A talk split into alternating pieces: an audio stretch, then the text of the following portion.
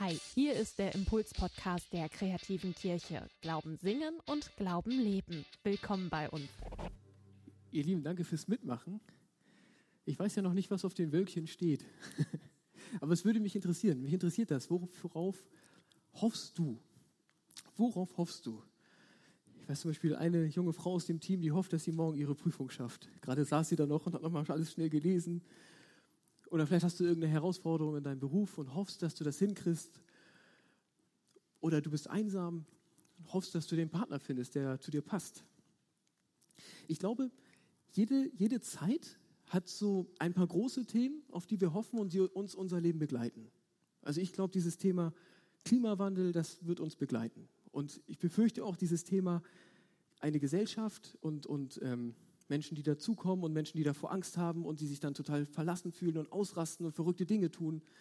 Diese Gesellschaft, dass die zusammenbleibt, ich glaube, das wird uns auch begleiten.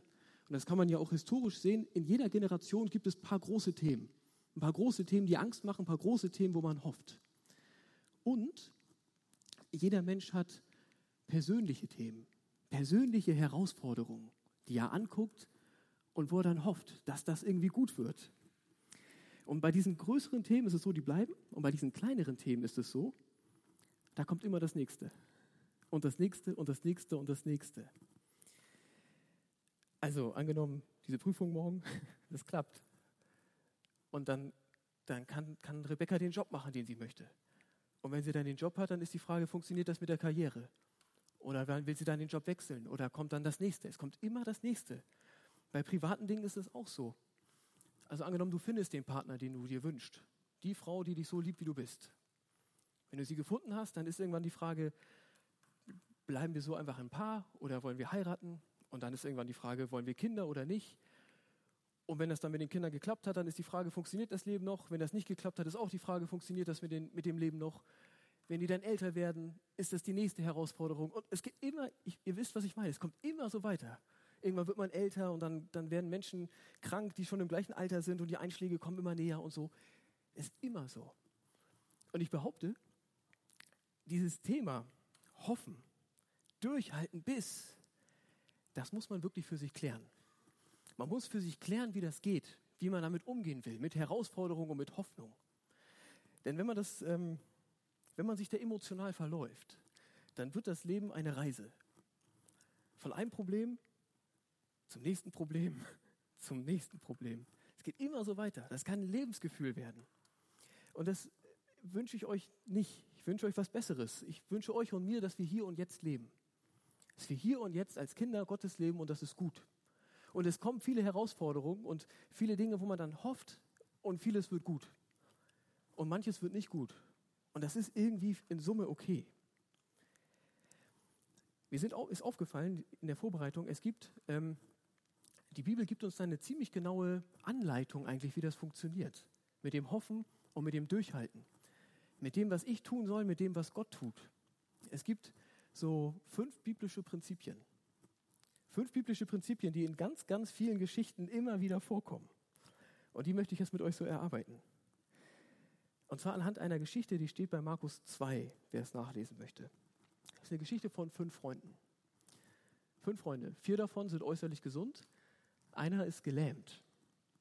Und die fünf denken sich, hey, wir machen heute mal einen Ausflug.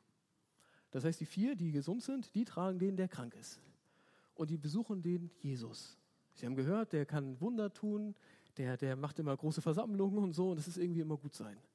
Und die laufen, bis sie da sind. Immer, immer weiter. Die machen einen richtigen Ausflug. Und als sie dann da ankommen, sind sie ein bisschen spät und das Haus ist schon komplett voll. Sie wollten zu Jesus, aber das geht nicht, weil da so viele andere das auch wollten. Das ganze Haus ist voll. Und dann gehen sie so an die Seite und gucken ins Fenster, da kommen sie auch nicht durch, weil alles voll ist. Dann gehen sie um das Haus drumherum und klettern aufs Dach. Das ist relativ anspruchsvoll mit einem Gelähmten. Das heißt, zwei klettern hoch, zwei stehen unten, die heben den hoch und die, die oben sind, die ziehen ihn dann, bis alle auf dem Dach sind. Das Dach hat aber keine Luke.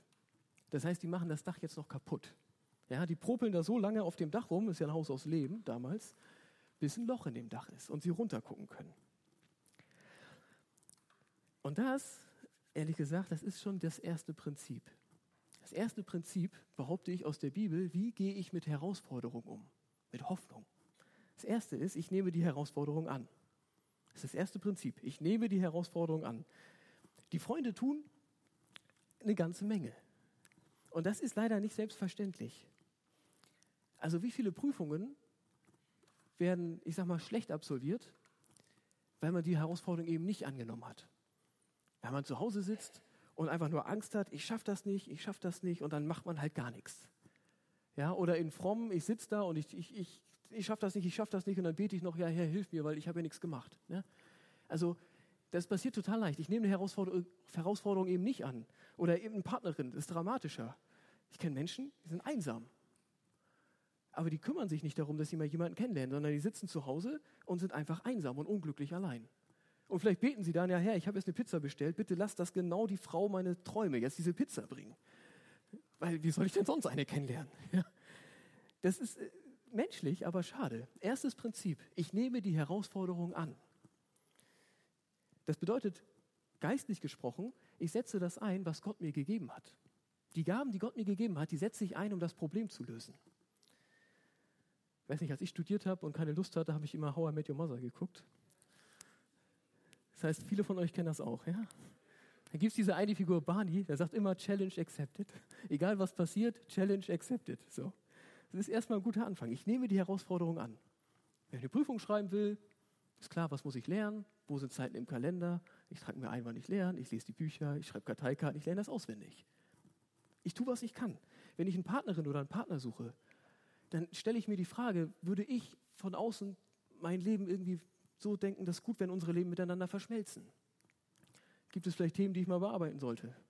Gibt es Menschen, die ich vielleicht mal ansprechen sollte, weil ich sie ganz toll finde? Ich tue erstmal, was ich kann. Ich nehme die Herausforderung an. Und dann geht die Geschichte weiter. Wir erinnern uns, die fünf Freunde, die, die sind auf dem Dach.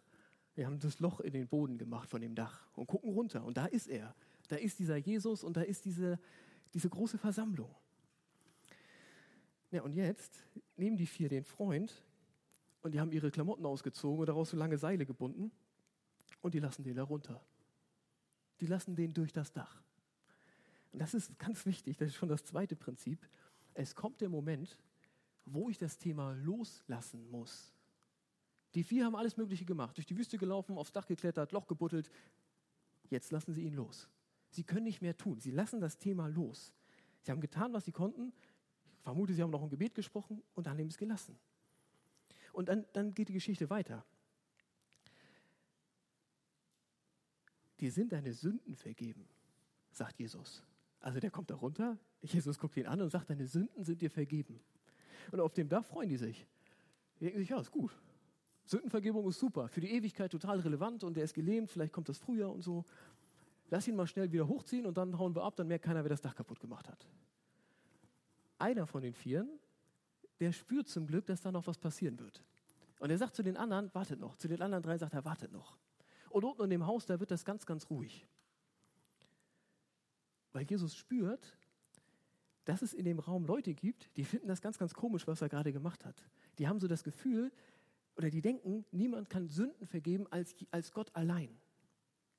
Das spürt er. Und deswegen sagt er so in den Raum, was wäre leichter, zu einem Gelähmten zu sagen, deine Sünden sind dir vergeben, oder zu sagen, steh auf, nimm dein Bett und geh.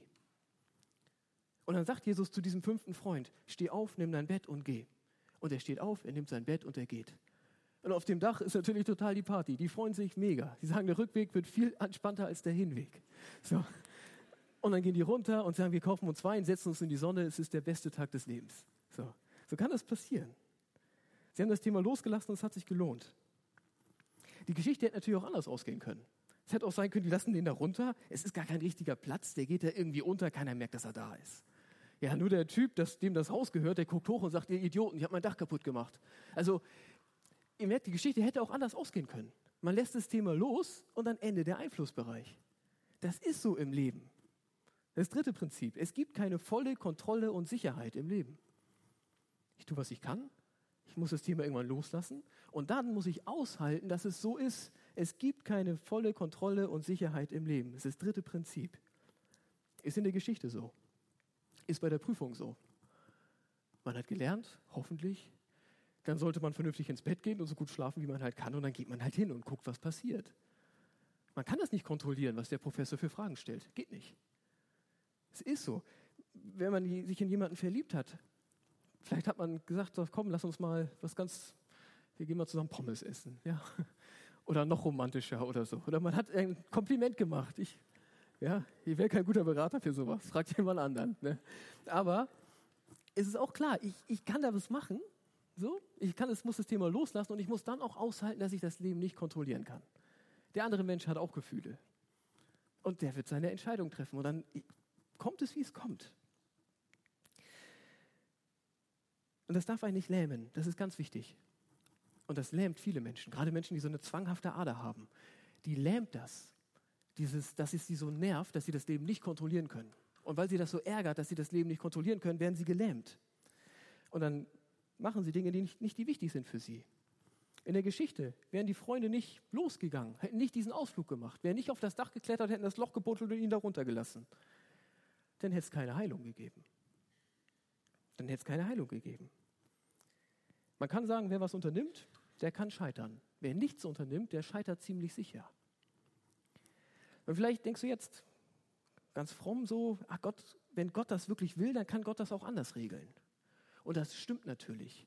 Jesus hätte auch einen Tag später auf seiner Wanderung vielleicht ins nächste Dorf bei diesem gelähmten Freund vorbeikommen können und ihn dann heilen.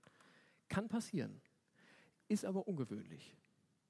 In dem, was Menschen so erleben und auch in der Bibel. In der Bibel ist das schon meistens so, dass Menschen erstmal was tun und dass sie sich eben nicht davon lähmen lassen, dass sie das Leben nicht kontrollieren können.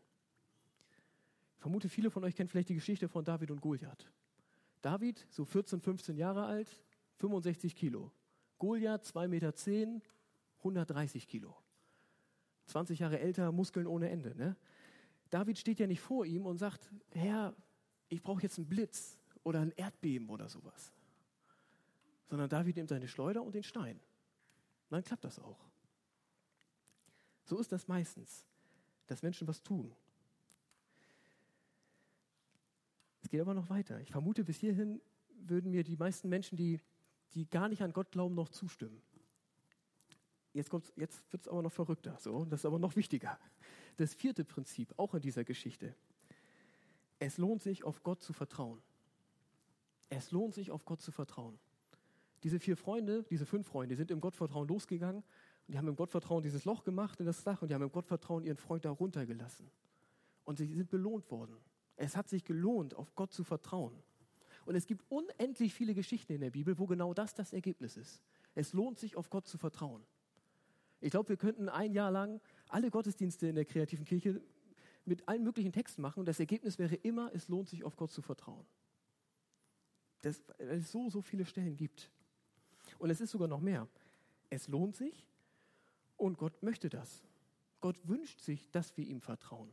Das ist für unsere Beziehung wichtig, dass wir ihn als liebenden Vater auch, auch, ja, das ist ja auch eine Wertschätzung. Ich vertraue dir, dass das wahr ist, was du mir alles zusagst. Und deswegen vertraue ich dir auch mit meinem Leben. Es lohnt sich, auf Gott zu vertrauen und es ist das, was Gott sich von uns, von uns wünscht. Es ist trotzdem nicht so leicht, darüber zu predigen, weil es leicht zu einem Missverständnis kommt. Und zwar zu dem Missverständnis, wenn ich Gott vertraue, dann lenkt Gott alles genau so, wie ich das gerne möchte. Wenn ich Gott genug vertraue, dann wird mein Leben genau so, wie ich es haben will. Und die Wahrheit ist leider, die ist leider ein bisschen komplizierter. Ich glaube, es passiert unendlich oft so wie, diese, wie in dieser Geschichte mit den Freunden. In der Bibel passiert das ständig. Und auch im Leben passiert das oft. Ich habe das mit äh, 23 zum Beispiel erlebt. Ich war 23, das ist zehn Jahre her. Da habe ich ähm, äh, war vielleicht der schwierigste Tag in meinem Leben. Da kam meine damalige Freundin und hat gesagt, wir sind jetzt kein Paar mehr. Das gab gar keinen großen Streit vorher oder so. Sie hat einfach für sich gemerkt, es passt nicht mehr. Sie kann nicht mehr mit mir leben, das ist nicht gut für sie. Aber ich war mir sicher, die wirst du heiraten, die Frau. Das heißt, ich bin in ein totales Loch gefallen. Mir ist echt der Boden so unter den Füßen aufgegangen so und ich war weg. Es ging nichts mehr. Totale Schock, totale Herausforderung. Und was ich tun konnte, war ja nicht viel. Ich konnte versuchen, das zu verstehen, was die gesagt hat. Ich konnte auch gucken, was ist da vielleicht Wahres dran? Was muss ich vielleicht mal auf die Reihe kriegen? Was sollte vielleicht anders sein und so? Es war aber nicht so viel. Ich konnte gar nicht so viel machen. Ich konnte das Thema ziemlich schnell nur noch loslassen, akzeptieren, dass ich es nicht weiter beeinflussen kann und Gott vertrauen. Gott vertrauen, dass er irgendwie, dass er irgendwie mich wieder aufrichtet, dass mein Leben irgendwann wieder weitergeht. So. Und das hat ein paar Wochen gedauert und irgendwann habe ich meine Freundin auf der Straße wieder getroffen. Und unsere Beziehung ist so, ja, die ist irgendwie, hat sich nochmal noch neu angefangen und anders angefangen, irgendwie in einer anderen Ordnung. Und dann haben wir geheiratet. So. Hat dann nochmal ein bisschen gedauert, aber es ging auch nochmal wieder runter. Aber es, es gibt solche Geschichten. Es gibt sie ohne Ende, natürlich. Es gibt eine Bibel ohne Ende Geschichten, wo Menschen so leben. Wo sie ihr Ding tun, natürlich, wo sie aushalten, dass das Leben nicht, dass sie das nicht alles beeinflussen können, wo sie Themen loslassen, sie Gott anvertrauen und das lohnt sich. Gibt es ohne Ende Geschichten im Leben. Aber, ich habe es gerade schon gesagt, es gibt eben auch dieses Aber. Manchmal läuft es auch anders. Jesus sitzt im Garten Gethsemane und er weiß ganz genau, dass die Soldaten kommen werden. Und deswegen betet er. Er sagt, großer Gott, bitte lass diesen Kelch an mir vorübergehen. Ich habe Angst und ich will nicht sterben. Und er betet das und die Soldaten kommen und sie nehmen ihn mit und sie töten ihn am Kreuz. Natürlich passiert das. Das passiert in der Bibel und das passiert im Leben ja auch. Na klar, sowas passiert jeden Tag. Dass es nicht gut ausgeht, das passiert. Aber, wir haben ja noch ein fünftes Prinzip. Es gibt noch ein Aber nach dem Aber. Das fünfte Prinzip, unsere Hoffnung endet nicht in dieser Welt. Und sie endet auch nicht mit unserem Leben. Das ist ganz wichtig. Jesus ist drei Tage tot. Am dritten Tag, am dritten Tag steht er auf. Gott schenkt ihm ein neues Leben. Und Jesus besiegt den Tod. Er besiegt die Schuld. Er besiegt das Leid der Welt. Das alles besiegt er am dritten Tag. Und diesen, diesen Sieg, den verschenkt er ja. Und jetzt schließt es sich. Er verschenkt es an alle, die ihm vertrauen. Und das verändert alles. Das heißt, es, es lohnt sich doppelt. Es lohnt sich in dieser Welt auf Gott zu vertrauen und es lohnt sich auch über diese Welt hinaus. Wir glauben ja, dass das Beste noch kommt. Wir glauben, dass es eine Zeit gibt, in der Gott alle Tränen abwischt, in der das Leid ein Ende hat, in der wirklich alles gut ist mit ihm. Das wird noch kommen. Deswegen gibt es dieses fünfte Prinzip. Unsere Hoffnung geht über die Welt hinaus. Und das Beste ist, im Leben ist das so. Du tust, was du kannst, du machst und irgendwann musst du das Thema loslassen und vertrauen und hoffen, dass es gut wird. Dieses Letzte, ne? diese Hoffnung auf das, was da noch kommen wird, da dürfen wir uns sicher sein. Das ist nicht vielleicht so und vielleicht anders. Da hat Jesus ganz klar gesagt, was kommt. Und es ist gut. Es hängt nicht von uns ab, sondern von ihm. Und er, er wird dafür sorgen. Amen.